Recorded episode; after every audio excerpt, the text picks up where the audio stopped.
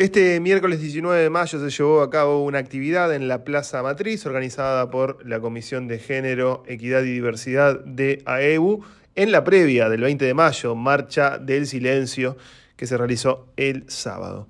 Durante la jornada del viernes eh, estuvimos compartiendo distintos testimonios y vamos a ampliar hoy las voces de este encuentro que tuvo lugar en la Plaza Matriz, donde se plantó la Margarita reclamando memoria, verdad, justicia y nunca más terrorismo de Estado.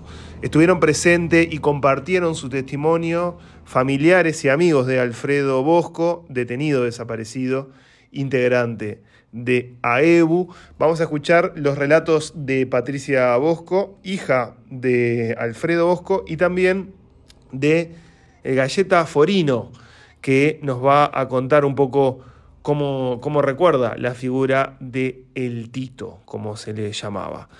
Vamos a escuchar estos audios en Camacua Diario. Soy Patricia Bosco. Mi padre, Tito, era muy querido y solidario en su Mercedes natal, destacándose como deportista jugando a la paleta vasca al llegar a Montevideo a estudiar ciencias económicas, viendo tanta injusticia, se acercó al centro de estudiantes. Cuando entró al banco Bafisud, también se acercó a nuestra Evo, aportando con humildad su granito. ¿Cómo debemos comprometernos todos? Yo era muy chiquita. De él recuerdo poco, pero tuve la suerte de trabajar con algunos de sus compañeros que me dicen que era un crack, siempre pendiente de lo que se podía hacer por uno y por otros. Desde el colectivo se involucró con la resistencia a la dictadura, pero ellos eran más poderosos. En diciembre del 77 lo detuvieron no sabemos dónde está. Vivos los llevaron, vivos los querríamos. Por nunca más terrorismo de Estado, memoria, justicia y nunca más. Camacua Diario. Un resumen informativo para terminar el día.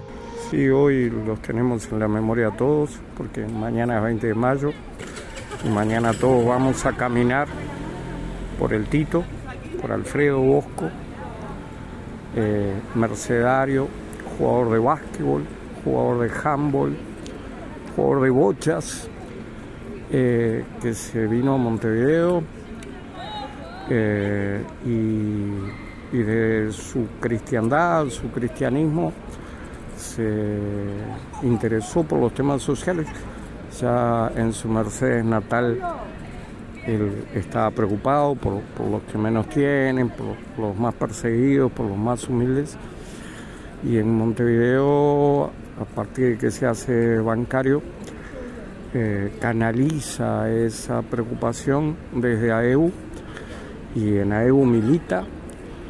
En AEU milita hasta que el terrorismo de Estado y el cóndor hace que no se pueda mostrar en la calle y se tiene que ir a Argentina y queda su compañera Beatriz con sus dos hijas en el Uruguay y el Tito mantiene una conversación semanal con, Beatriz y con sus dos pequeñas niñas a la sazón bebé.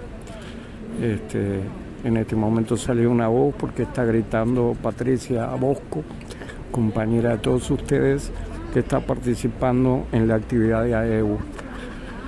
Y el Tito es detenido eh, por el terrorismo de Estado, por el terrorismo del Cóndor, es decir, el terrorismo de varios estados, y desde 1977 eh, el Tito no está con nosotros.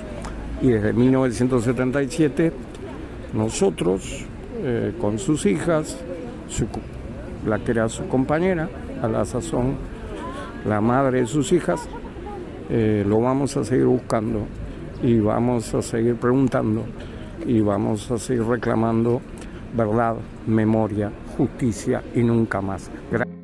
Camacua Diario, el espacio de noticias de los trabajadores.